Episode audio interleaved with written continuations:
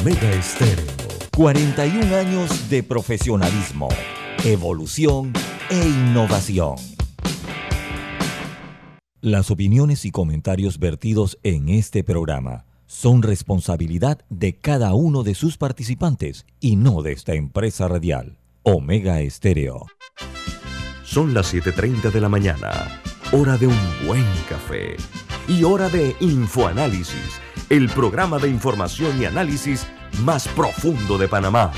Infoanálisis con Guillermo Antonio Adames, Rubén Darío Murgas, Milton Enríquez Cohen y Camila Adames Arias. Infoanálisis por los 107.3 de Omega Estéreo.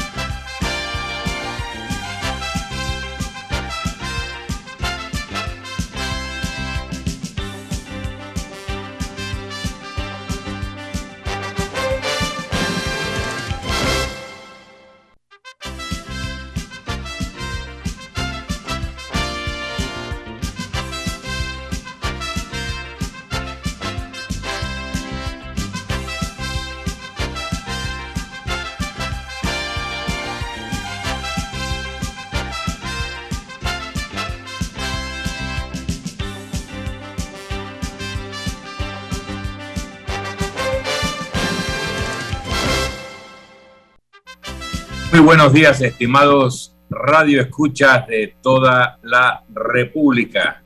Bienvenidos a Info Análisis, un programa para gente inteligente. Hoy es martes 22 de marzo del año 2022. E Infoanálisis es presentado por Café Lavazza un café italiano espectacular que usted puede conseguir en los mejores supermercados. También lo puede solicitar en los mejores restaurantes y pedir servicio a domicilio por internet a través de www.lavazzapanamá.com. Café Lavazza, un café para gente inteligente y con buen gusto, presenta Infoanálisis. Camila, ¿por dónde podemos ver y oír Infoanálisis? Usted puede oír Infoanálisis, eh, por supuesto, en las frecuencias de Omega Estéreo 107.3 y en provincias centrales sería 107.5. Eh, también no puede, nos puede escuchar eh, a través de la página web omegastereo.com, en el app de Omega Stereo que puede encontrar tanto en Play Store como en Google Store eh, también el programa queda colgado en YouTube, en iTunes, en Anchor. La verdad, no hay manera de perderse InfoAnálisis. Verlo en vivo o verlo. en Facebook Live. También, no puede ver por Facebook Live. También es así. Pero bien, vamos a empezar con algunas internacionales. El presidente Joe Biden dijo que hay claras señales de que Rusia está preparando un ataque de falsa bandera en Ucrania que podría abrir el camino para el uso por parte de Rusia de armas químicas o biológicas. El presidente Vladimir Putin ha acusado a Ucrania de estar desarrollando un programa de armas biológicas. El presidente norteamericano señala que el señor Putin eh, o la espalda del señor Putin está contra la pared y eh, un tabloide pro Kremlin reportó que había más de 10.000 soldados rusos que habían muerto en la guerra, aunque luego esta información fue borrada del portal del que se hace referencia. Por otra parte... Ellos, ellos aseguran que fueron hackeados. O sea, ellos, el, hay un periódico ruso que dice que fueron hackeados y que por eso fue que se, se publicó esta, esta cifra de, de fatalidades. Me imagino porque hay un gran control de la información en Rusia y se exponían a, grandes sanciones. En una guerra hay dos posibilidades, que hayan sido hackeados en efecto, o que hayan publicado algo que luego a alguien no le gustó y para salvar la vida lo hayan corregido y atribuido un hackeo. Nunca lo sabremos o tal vez lo sabremos dentro de unos años.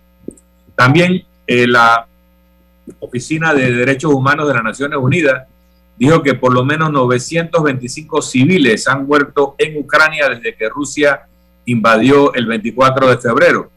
La cifra incluye 75 niños. Sin embargo, la Oficina de Derechos Humanos eh, de Naciones Unidas dice que su cálculo eh, debe eh, probablemente sea una gran subestimación, ya que todavía hay que factorizar los fallecidos en ciudades que están sitiadas como Mariupol, que actualmente están siendo arrasadas por las bombas rusas.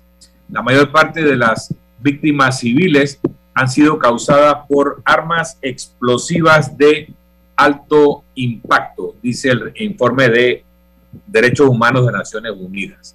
Por su parte, el presidente ucraniano Volodymyr Zelensky dijo que cualquier acuerdo con Rusia para terminar la guerra tendría que ser confirmado a través de un referéndum nacional en Ucrania.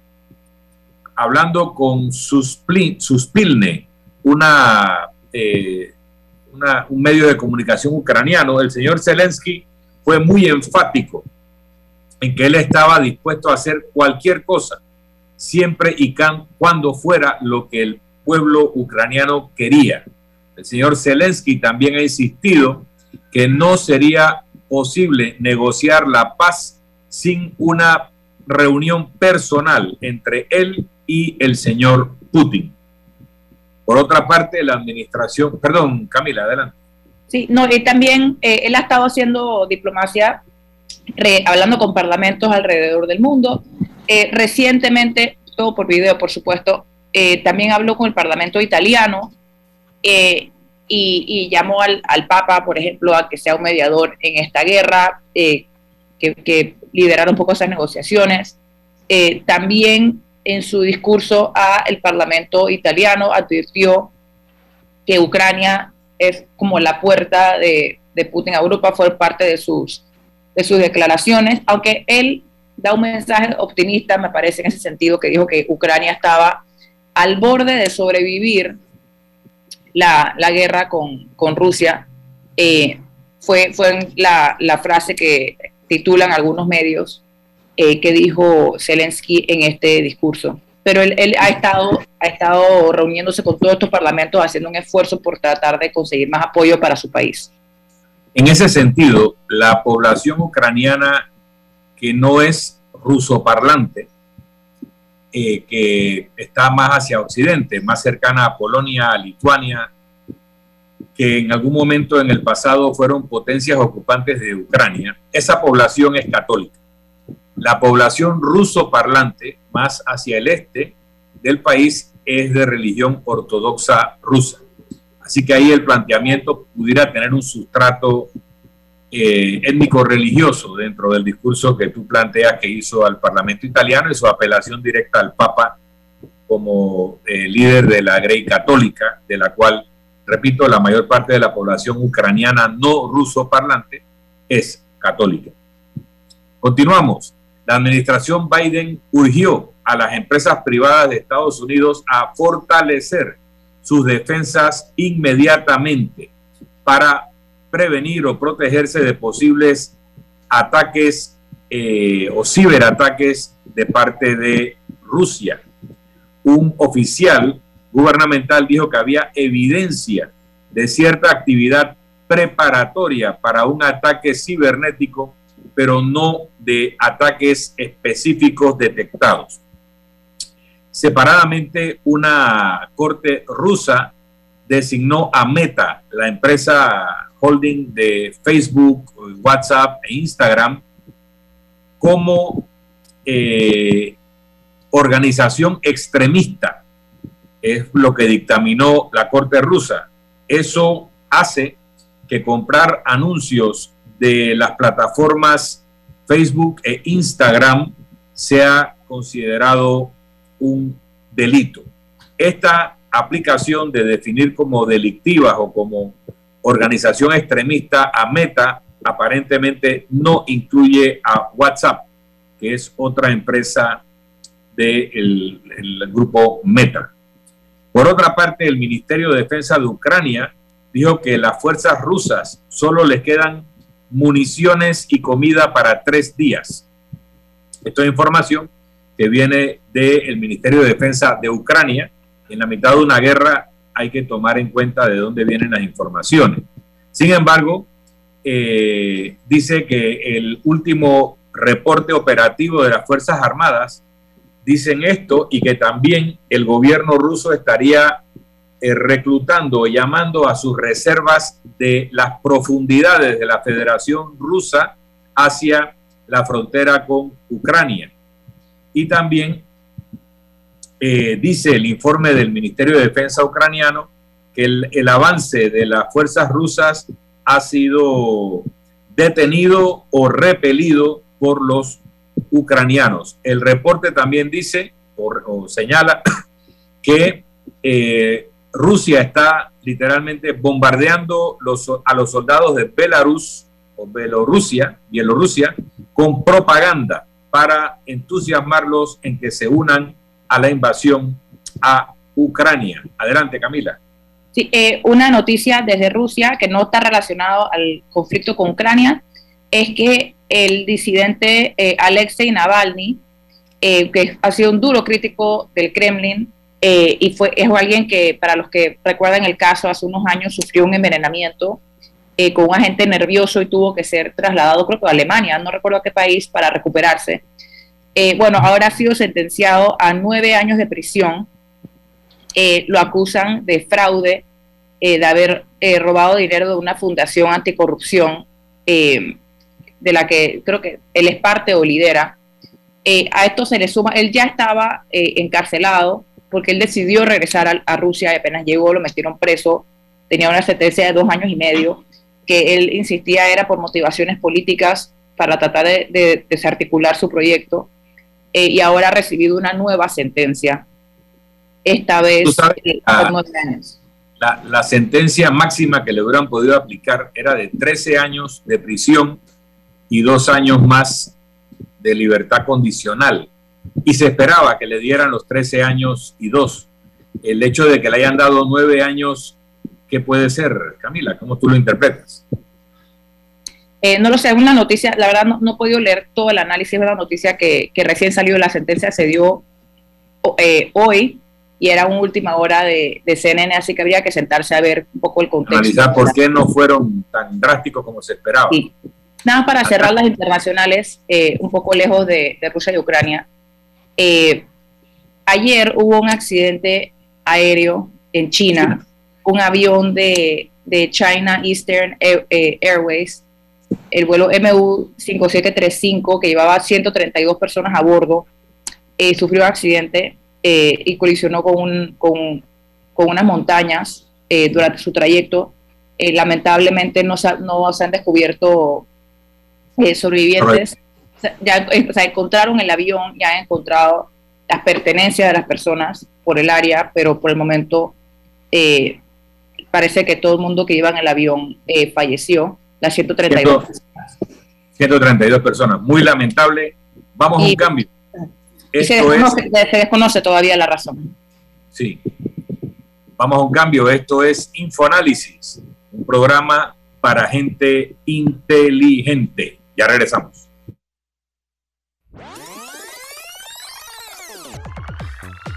Omega Stereo tiene una nueva app. Descárgala en Play Store y App Store totalmente gratis. Escucha Omega Stereo las 24 horas donde estés con nuestra nueva app.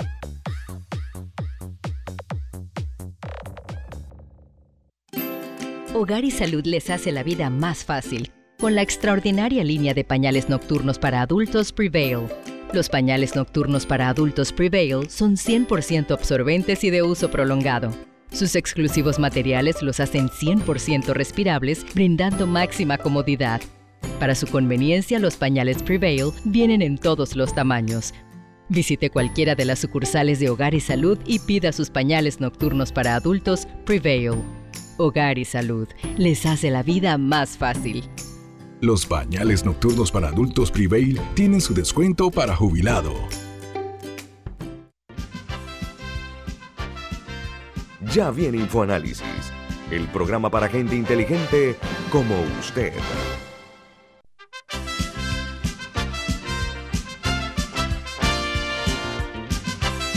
Muy bien, estamos de vuelta en InfoAnálisis. Hoy es martes 22 de marzo del año 2022 y tenemos una información de Banco Aliado. En Banco Aliado te acompañamos en tu crecimiento financiero. Ahorra con tu cuenta Más Plus, mejorando el rendimiento de tus depósitos. Banco Aliado, tu aliado en todo momento. Puedes visitar la página web de Banco Aliado en www.bancoaliado.com y también puedes seguir a Banco Aliado en las redes sociales como arroba Banco Aliado. Banco Aliado, tu aliado en todo momento. Muy bien, Camila, estamos aquí ya habiendo recorrido temas del mundo más cerca de nuestra región. Hay una reunión entre los presidentes de Panamá, Costa Rica y República Dominicana, eh, que conforman una comunidad de estados democráticos para el desarrollo. Eh, es interesante, bueno, primero somos con Costa Rica países vecinos, con una gran fraternidad. República Dominicana es un país caribeño pero con el cual tenemos mucha cercanía de índole cultural también. Y es interesante esta, esta alianza eh, por el mensaje que dice de los que no conforman parte de ella, ¿no? Eh, en cuanto a la calidad de sus instituciones democráticas y la calidad de su desarrollo. ¿Cómo tú percibes esta, esta reunión y, esta, esta idea de que estos tres países conformen un bloque en la región? Bueno, definitivamente eh, Panamá y República Dominicana en general tienen de los mejores números eh, de, de PIB y de crecimiento de la región y Costa Rica definitivamente, a pesar de que ha pasado dificultades económicas, eh, me parece que es un aliado muy importante para Panamá. Solo para saber, ¿serían nada más estos tres países o se contempla? No hay más. Digo, ahora mismo son tres. No sé hacia dónde se podría extender este tipo de alianza, pero eh, podría ser hacia Colombia, pero Colombia es un país que solo tal vez tenga números superiores a la suma de los tres reunidos y haría tal vez un peso que podría desequilibrar este tipo de relaciones. Y no se sabe cómo va a evolucionar el sistema político colombiano con las elecciones que tienen en ciernes. hacia el otro lado está Nicaragua, que evidentemente no es un país ni democrático ni desarrollado. Luego tienes a Honduras, eh, un país a donde su expresidente inmediato ha sido detenido por vínculos con el narcotráfico, acusado por Estados Unidos. Tienes a El Salvador, que tiene un presidente populista que parece estar eh, reproduciendo hacia lo que podríamos llamar hacia la derecha modelos de desmonte del Estado de Derecho eh, sin una claridad hasta dónde va a llegar. Tienes a Guatemala, prácticamente un Estado fallido. Entonces, y México, que tiene también sus propias particularidades, con un presidente populista que no se sabe si va a violar esa máxima de la Revolución Mexicana, que era sufragio efectivo, no reelección, o va a lograr una modificación constitucional para repetir en el cargo de presidente de México. Así que no, no sé hacia dónde se podría expandir esta alianza. Yo, la veo como positiva. Eh, Panamá, de hecho, siento que recientemente ha, tenido eh, varios acercamientos con diversos países, por ejemplo, en temas ambientales. Hicimos eh, colaboramos con, nuestros países vecinos en el corredor biológico eh, marino y yo veo, yo veo positivo cualquier oportunidad que Panamá tenga para crear lazos más potentes con, la, con más fuertes con nuestros países cercanos. Digo, hay que, obviamente esto tiene que ser balanceado porque no todo tratado, particularmente los que tienen que ver con comercio, necesariamente llevan a, a, mayores beneficios. Vemos que actualmente, eh, dirigiendo un poco la mirada hacia el norte, eh, hay un conflicto con, por, el, por, el, TPC con Estados Unidos que los porcinocultores en Panamá están reclamando eh, que ha lastimado grandemente a la industria y están pidiendo la renegociación eh, de, ciertos, de ciertos artículos. O sea, no, tengo entendido que no están pidiendo la renegociación del tratado completo, sino, sino de ciertos artículos. Y me gustó un análisis eh, que, que, le leí al, al presidente de la asociación, que él decía que de nada sirve jactarnos de que creo que las cifras eran como 90 millones de dólares en que Panamá había logrado 90 millones de dólares en, intercambio, en, exportación. Cuando uno miraba la cifra y verdaderamente 90 millones suena como mucho hasta que ves que, que anteriormente teníamos creo que 200 millones, 200 y tantos. Entonces, que, a veces esas cosas hay que verlas con cuidado y que definitivamente usualmente algunos se benefician, pero también otros pueden salir muy lastimados. Así que pero yo, yo sí veo positivo cualquier intento que Panamá tenga y quién sabe, eh, hay varios rubros en los que necesitamos cooperación internacional, como el tema de los medicamentos, que actualmente es uno de los grandes, grandes calvarios que viven los panameños. Y siempre se ha empujado que por qué la región, que por qué no nos sumamos a la región para comprar eh, en, grandes, en grandes cantidades al por mayor entre todos, lo cual reduciría eh, los costos. Así que Panamá yo sí creo que debe siempre buscar dónde extender la mano eh, para ver de dónde conseguimos aliados que nos ayuden a, llegar a nuestras metas. Bueno, la realidad es que con un país como Costa Rica, que también por constitución proscribe tener eh, fuerzas armadas formales, aunque tiene cuerpos bastante armados, como la Guardia Rural y algunos componentes de la Guardia Civil y Panamá tiene su Senafront y su Senan, que también son estructuras prácticamente militares, pero no tienen el, el potencial de un dominio militar como hubo en varios países de América Latina en la década de 70-80. Así que tiene muchas afinidades con Costa Rica y podemos encontrar más puntos de acuerdo en políticas comunes medioambientales, en fomentar un turismo que de hecho se da. Hay gente que toma yates en Costa Rica y se van a pescar en las aguas de Coiba y no les explican a los turistas que ya no están en Costa Rica, pero bueno, cosas así que, se podrían explotar eh, con voluntad de las, de las dos partes y beneficio mutuo que podemos encontrar con Costa Rica también, como tú dices, economías de escala en acuerdos para compra de medicamentos y hacia República Dominicana otro tanto. Ellos sí tienen Fuerzas Armadas eh, en virtud de su constitución, pero tienen otros componentes de afinidad, incluyendo eh, algunas afinidades políticas, incluso con los partidos dominantes en aquellos países, que permitiría mejores relaciones interpersonales entre dirigentes y llegar a mejores acuerdos también.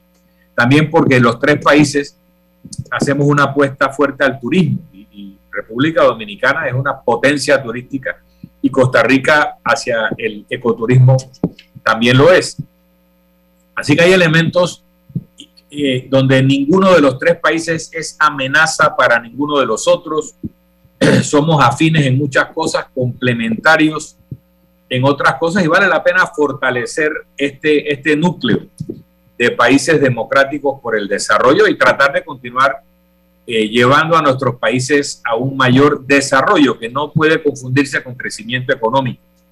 Sin crecimiento económico es muy difícil lograr desarrollo, pero reducir el resultado a cuánto crece el PIB no es hablar de desarrollo, porque el desarrollo requiere otros componentes, tanto materiales como inmateriales, que tienen que ver con el bienestar, con la sensación de bienestar, con armonía, con eh, otros, eh, otros eh, beneficios que la sociedad debe tener para que la gente se sienta realmente plena. Y en ese tema hay mucho que ver con la cultura, con la educación, por supuesto, en lo que podríamos tal vez encontrar palancas comunes para, para que nuestros países surjan.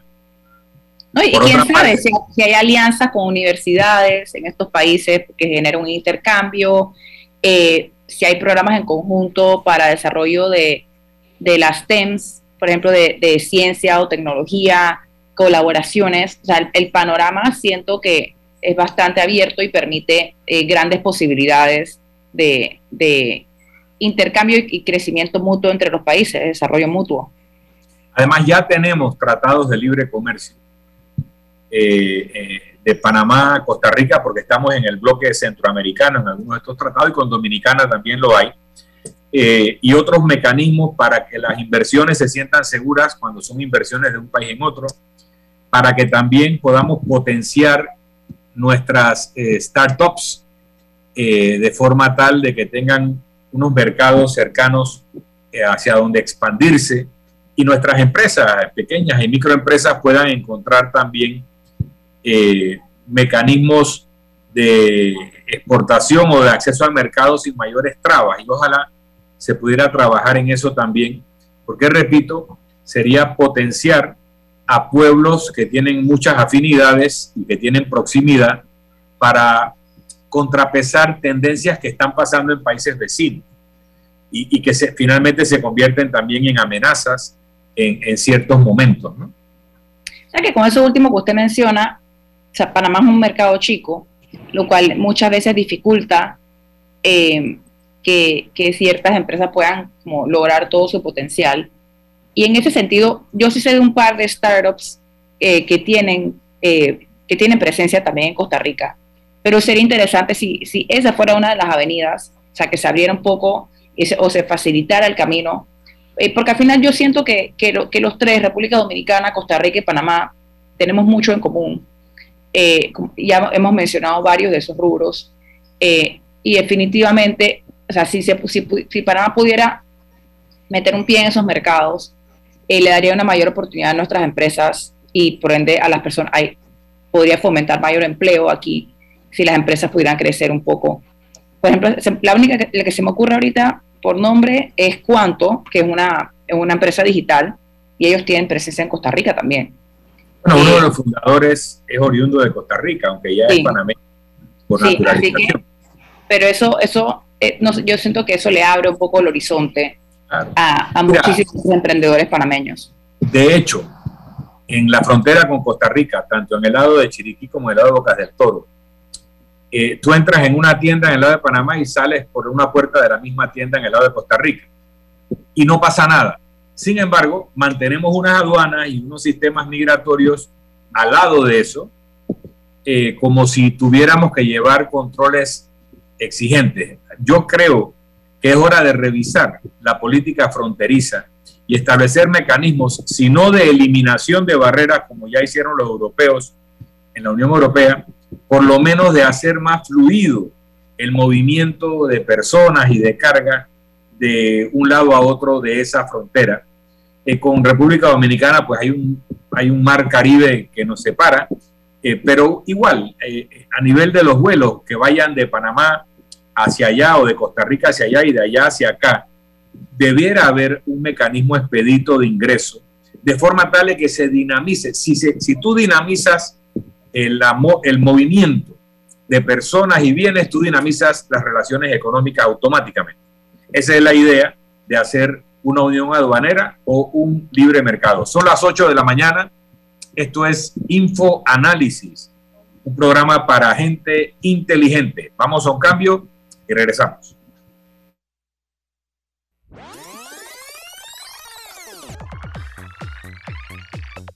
Omega Stereo tiene una nueva app. Descárgala en Play Store y App Store totalmente gratis. Escucha Omega Stereo las 24 horas donde estés con nuestra aplicación 100% renovada. Cuando el verano te gusta, suena así.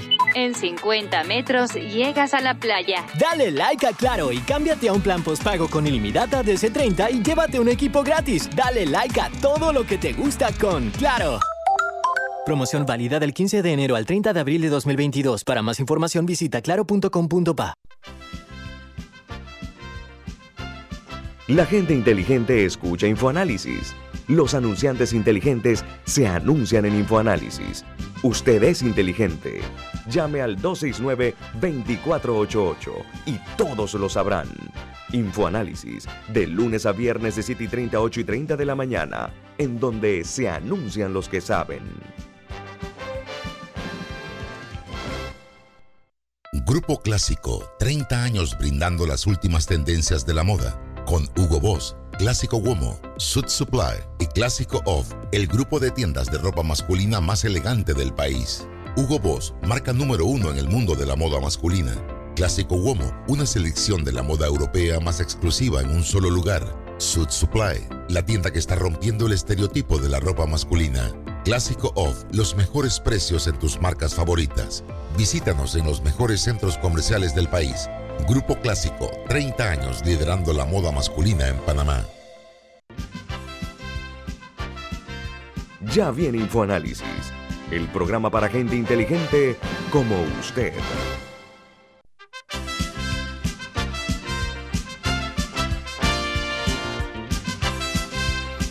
Pero mi sentido de disculpa para Milton y Camila eh, por incorporarme a esta hora, pero por razones eh, que escapan a mi control, me he tenido que incorporar unos minutos tarde. Milton, ibas a hablar sobre un tema. Sí, nos dice un oyente, Ricardo Subieta, que tiene por qué saberlo, que uno de los temas que se están tratando es la inversión de Estados Unidos en la región por lo que se llama el nearshoring y en esta área Panamá tiene una serie de ventajas competitivas, incluso frente a Costa Rica y Dominicana. Y esto es importante, producto primero de la pandemia y, de las evidencias de que las cadenas de suministro estaban demasiado extendidas y eran vulnerables a situaciones fuera del control de Estados Unidos para sí mismo, ha habido una tendencia que venía de antes, se exacerba con la pandemia y ahora con la guerra en Ucrania probablemente más, que es trasplantar literalmente las plantas industriales, trasladarlas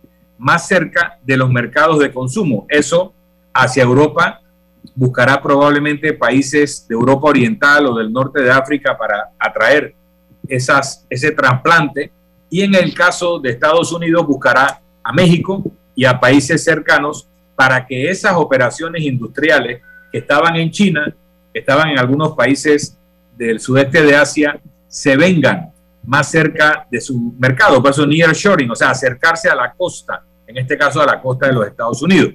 Así que países que tengan eh, eh, Estado de Derecho robusto, que sean democracias efectivas, donde se garantice la libertad, deben ser mucho más atractivos que países que estén en situación de Estado fallido o donde los sistemas de gobierno tiendan al autoritarismo y al desconocimiento de los derechos adquiridos. Entonces, consolidar eh, una comunidad democrática y de desarrollo puede ser atractivo al trasplante, a ese acercamiento de operaciones industriales para servir el mercado norteamericano, inversiones normalmente del capital norteamericano que están saliendo de China y acercándose a sus costas. Así que ese es otro elemento interesante que hay que analizar y ver si somos complementarios Panamá, Costa Rica, República Dominicana o somos competidores en la atracción de esas inversiones y cómo podemos ser más complementarios y menos competidores y llegar a lo que se conoce como la competencia, donde cooperamos y competimos. hay un tema importante. En ese sentido, el sector industrial es un sector generador de empleo eh, y, y, Panamá definitivamente eh, debería ir levantando la manito y, ver cómo, cómo se suma un poco eh, a esa ola e ir preparándonos. definitivamente nosotros para ofrecer de, de, primera línea tenemos nuestro sector logístico, pero, pero a mí me parece importante fortalecer un poco el área industrial, obviamente siempre garantizando las buenas condiciones y los salarios justos dentro de los mismos, porque sabemos que en, China y esos países, parte de la razón por la que se puede hacer tanto tan barato es porque en, en muchas ocasiones eh, los trabajadores no cuentan con muchos derechos o, o están en condición, no están en las mejores condiciones. Así los, que salarios son, los salarios son muy bajos, Camila. Los así salarios que Panamá, en ese sentido, eh, en especial en estos tiempos de gran desempleo que estamos viviendo, necesitamos mover industrias que generen empleo industrias que, o sea, que, impliquen a muchas personas. Hay, hay industrias que, generan mucho dinero y mucho crecimiento, pero, pero que no representan, eh, o sea, representan números mínimos en términos de empleo. Hay que, el turismo es una que genera mucho empleo.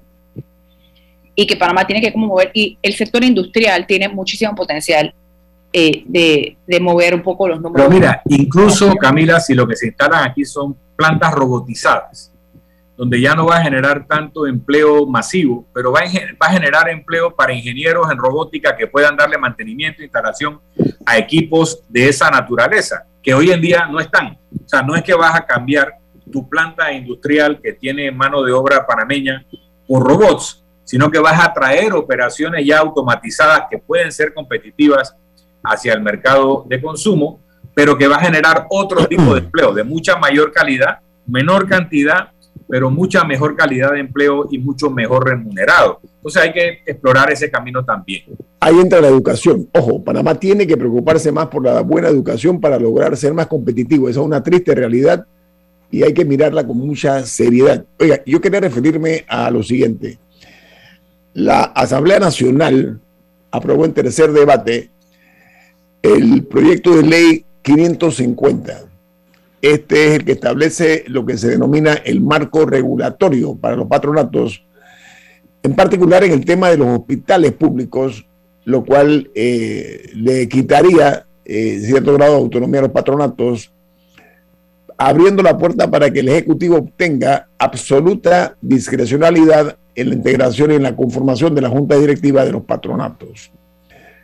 Los hospitales públicos que están bajo la figura esa de los patronatos son, entre otros, el Instituto Oncológico Nacional, el Hospital del Niño, está también incluido ahí el, lo que se conoce como el Instituto Nacional de Medicina Física y Rehabilitación, eh, el Santo Tomás, que es un hospital importantísimo. Entonces, este, este camino que se está trillando, eh, valdría la pena que lo analicemos porque lo que están diciendo los, en este sentido, los patronatos es este tipo de medidas eh, son riesgosas en cualquier momento, pero más en este instante. No sé ustedes qué opinan. Camila.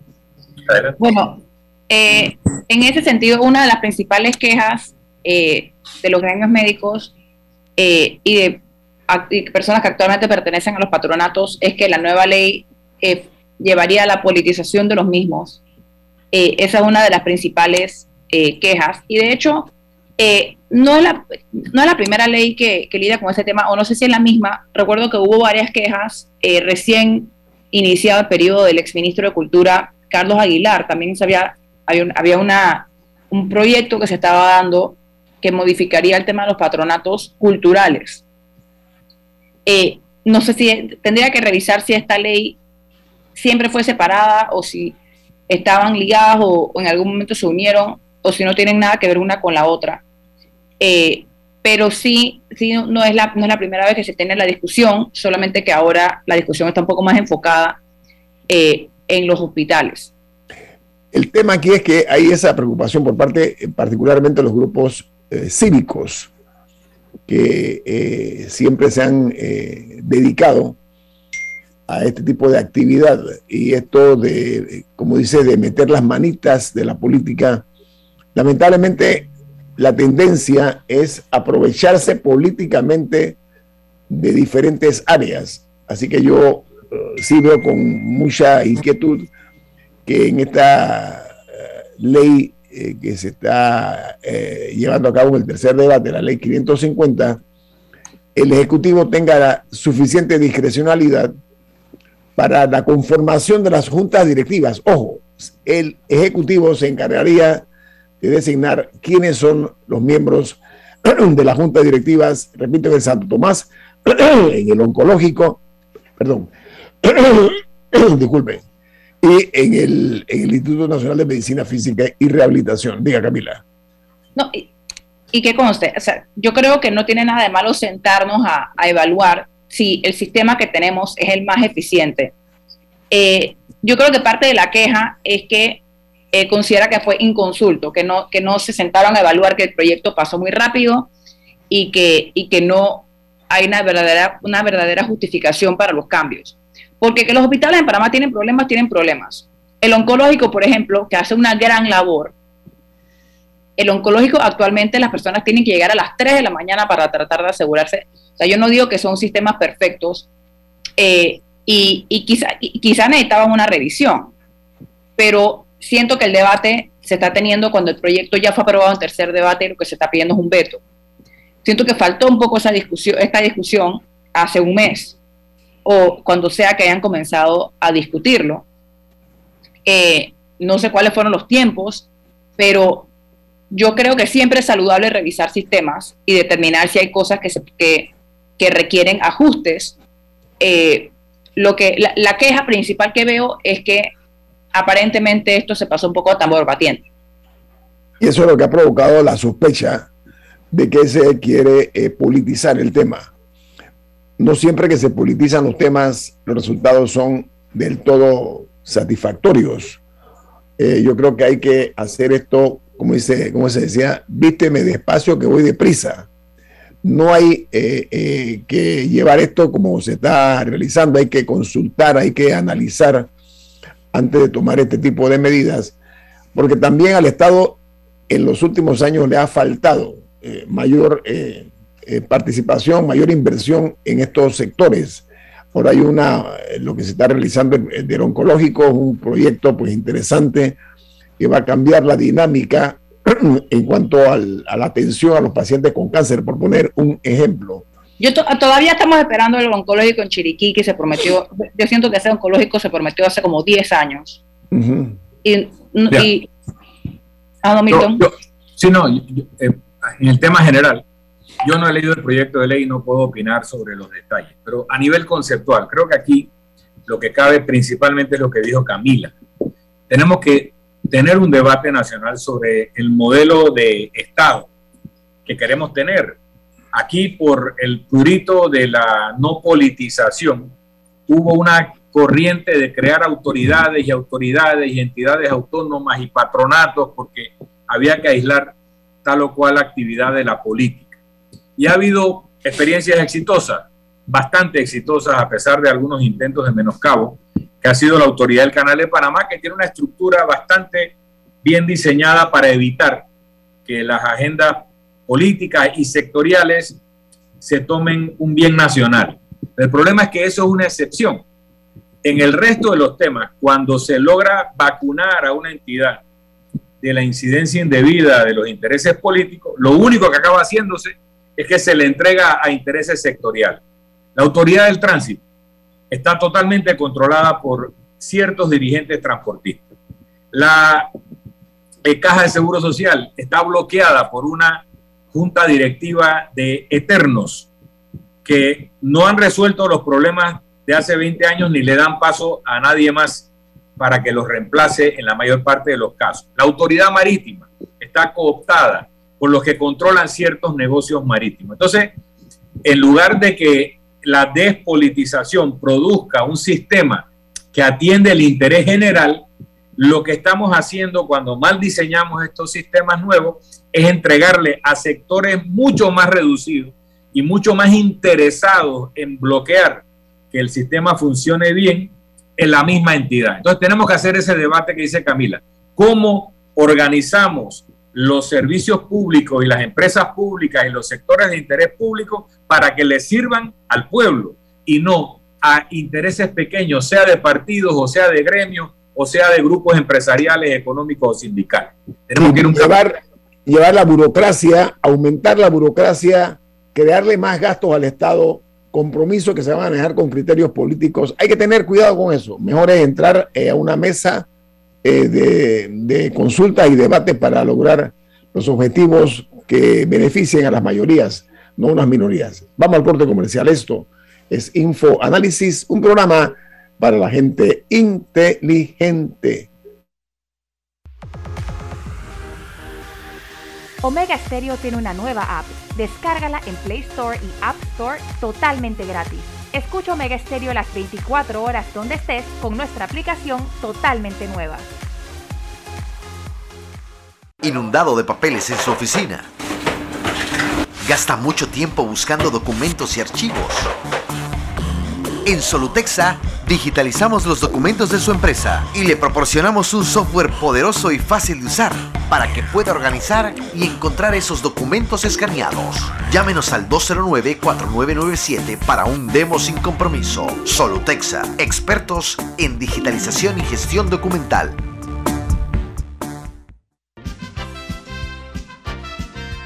Ya viene InfoAnálisis, el programa para gente inteligente como usted.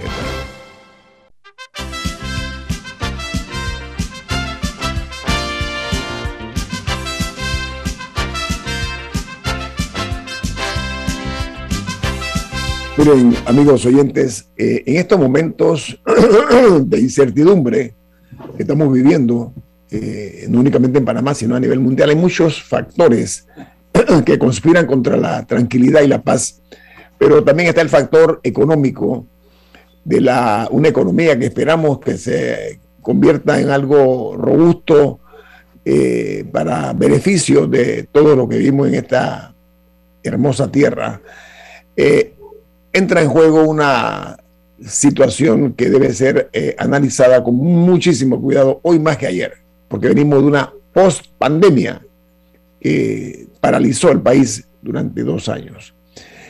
La Suntrax, o el Suntrax, ha convocado una huelga general indefinida a partir del día 4 de abril próximo.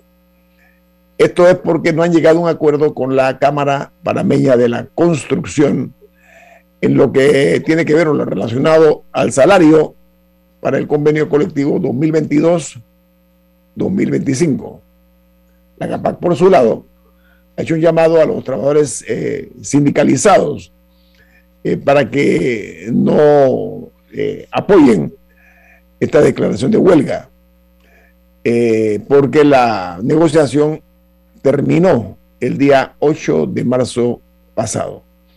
Creo que eh, este es un escenario inquietante, como ha pasado en otras ocasiones. Ojalá que se llegue a un acuerdo en el cual no haya ganadores y perdedores, sino que haya un solo ganador y que sea el país. Milton, ¿cómo lo ve usted? Yo le he dicho antes, eh, yo no estoy sorprendido de la dinámica que estamos viendo porque es el proceso de negociación que vemos cada cuatro años, creo que eso que es el periodo en el que se asumen posiciones maximalistas de cada parte, se toman medidas de presión que normalmente desencadenan alguna huelga, finalmente se ponen de acuerdo y se acaba la huelga. Así que yo creo que estamos en ese momento y vamos a ver una solución, porque si hay lo que tienen Capac y Sutra que siempre se ponen de acuerdo y luego cumplen sus compromisos, lo que es un, un gran ejemplo de la relación obrero-patronal exitosa, porque el Suntrax es uno de los sindicatos más exitosos que hay en América Latina. ¿En cuanto a qué? Al resultado. Eh, obreros que tienen ingresos medios de 1.200, 1.500 dólares al mes, aunque no es el ingreso inicial, pero es un ingreso, ya son parte de la clase media. Eh, un sistema muy organizado, estructurado, que además garantiza el cumplimiento de la convención colectiva para los empresarios. O sea, el Suntrax le garantiza que los trabajadores van a cumplir con sus obligaciones si la empresa cumple con la suya. Entonces es un sistema que funciona muy bien y estamos viendo el, postureo, como dicen en España, de la negociación final. Y eso es todo lo que estamos viendo. esto es parte del ciclo usual. Sí, no sí, que estamos viendo nada distinto a, lo que sucede cada... a mí me inquieta es eh, que estamos viviendo en tiempos de desorientación, en tiempos eh, que son inéditos en la historia de la humanidad. Eh, a mí me inquietan cuando salen unos personajes cáusticos, aguerridos, eh, con posiciones un poquito más elevadas de tono. Yo quiero llamar la atención sobre pero, eso. Pero yo siento que los hay de los dos lados. No, no, hablo personajes, No, no, dije personajes cáusticos en diferentes, en, en, las dos áreas, por supuesto, no estoy tomando partido, de ninguna manera. Lo que estoy hablando es que puede ser un líder, puede ser aguerrido, tanto de la empresa privada como por parte de los trabajadores.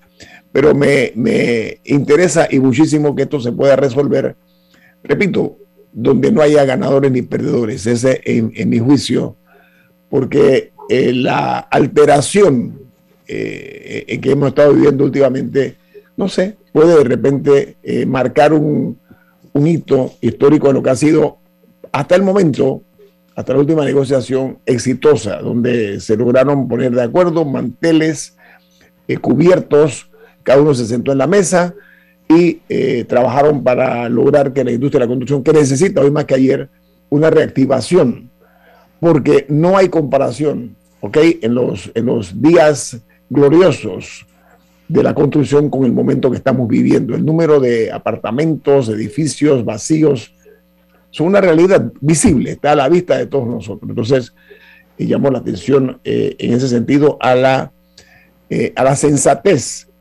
y al punto de encuentro tan necesario en este tipo de circunstancias. Diga, Camila. Sí, eh, sacándolo un poco de, la, negociación específica, hablando un poco del sector de construcción también, hay que ver hasta dónde era sostenible el, la, hubo un sobrecalentamiento de la economía en ese sentido y también aquí se hicieron hoteles, edificios que ahora, que ahora se quejan que no pueden llenar, pero también hay que ver qué tipo de estudios tenían que les indicaban que había lugar para todas esas plazas comerciales que ahora están vacías. O sea, claro que ayudó a la economía eh, toda esa construcción y ahora sufren porque muchos de ellos están vacíos. Y siento que también en Panamá hay muchas cosas que se necesitan.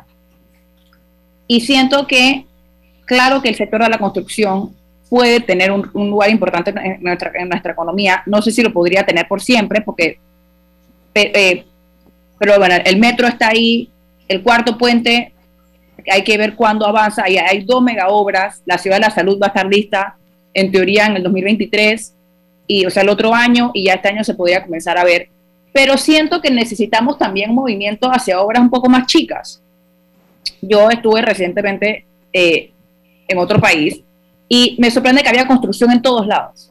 No era construcción de rascacielos, no era construcción de líneas del metro, pero había una, un sentimiento de constante reparación, o sea, de, un, o sea, mejoramiento de la infraestructura general. Y siento que en Panamá a veces tenemos estas aspiraciones de que todo tiene que ser mega, pero yo siento que nos falta un poco de, eh, mejoramiento de infraestructura ya, ya existente, eh, de fachadas, bueno, las calles ni hablar, que son obras un poco más chicas, soterramiento, pero que igual generarían empleo, porque igual implican trabajadores de la construcción. Y siento que nos desviamos un poco en, querer lo magno, lo mega, lo grande, y, lo, y todo lo demás está en un estado de constante eh, deterioro. deterioro. E, y eso también es construcción. O sea, cuando alguien está arreglando la fachada de un edificio, eso es construcción. Y siento que nos falta un poco de eso, de, mejorar la gente, que también podría ser una, un movimiento de, de, de personas, un movimiento de, de empleo, de trabajo. Aquí una opinión de un oyente dice, hay que generar empleo, señora Dames, pero este ejemplo desmoraliza. ¿Será que todos los profesionales tendrán que formar un sindicato para obtener buenos salarios? Comparto con usted. Bueno, en otros países estamos viendo que grandes empresas como Amazon y, otros eh, se, la pasan tratando de bloquear intentos de organización. La organización laboral es saludable. Para, al final, para, el, para, el, para la protección de los derechos, hay que, obviamente necesita ser organizada, eh, y tener eh, y, racional. Pero tomar lo que dice Camila. Camila, quiero tomar lo que tú dices. Yo ayer tuve que, anoche tuve que ir al aeropuerto y me ha tocado en el corredor eh, en múltiples ocasiones vivir y sentir y, sufrir los tranques que se forman. A mí se me ocurre pensar así de salida, lo que tú estás diciendo, mejorar las estructuras.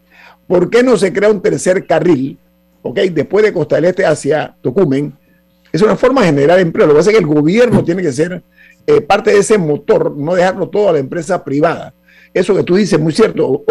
nada más piensan obras faraónicas. Aquí no, aquí no se piensa en mantenimiento. No existe el mantenimiento de las obras. Se construyen y ahí dejan que el tiempo entonces la vaya deteriorando.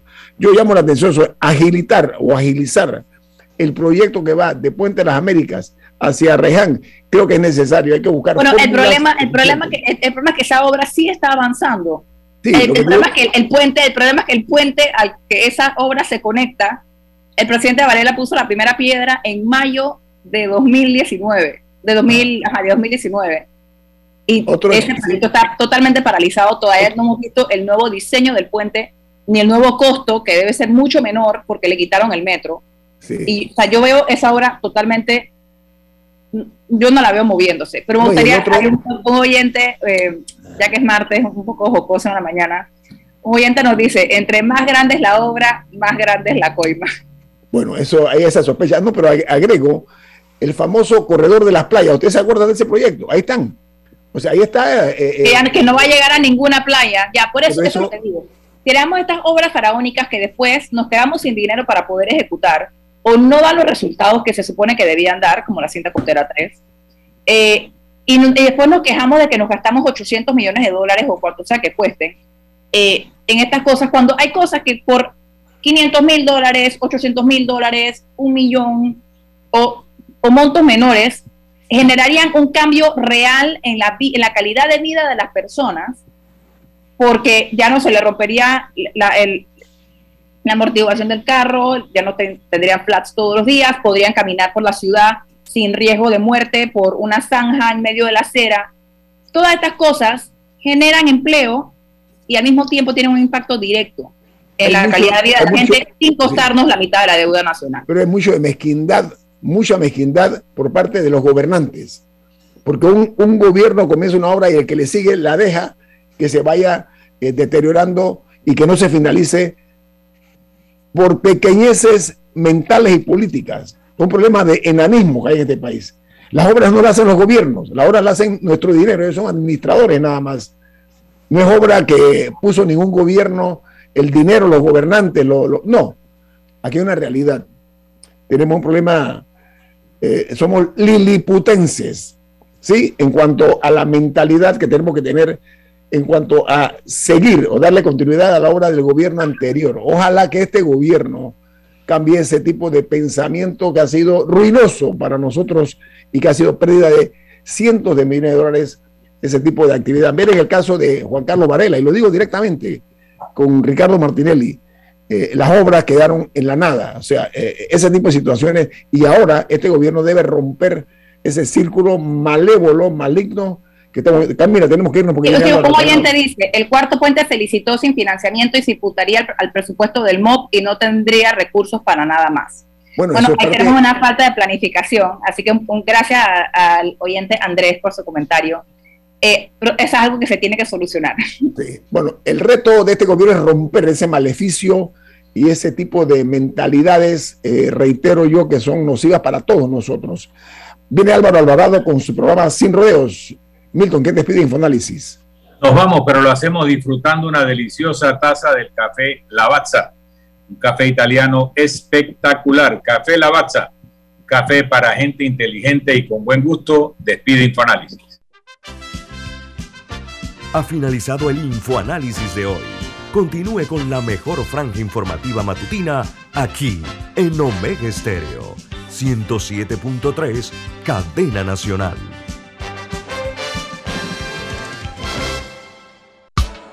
La respuesta a tus necesidades la encuentras en la feria Caja de Soluciones de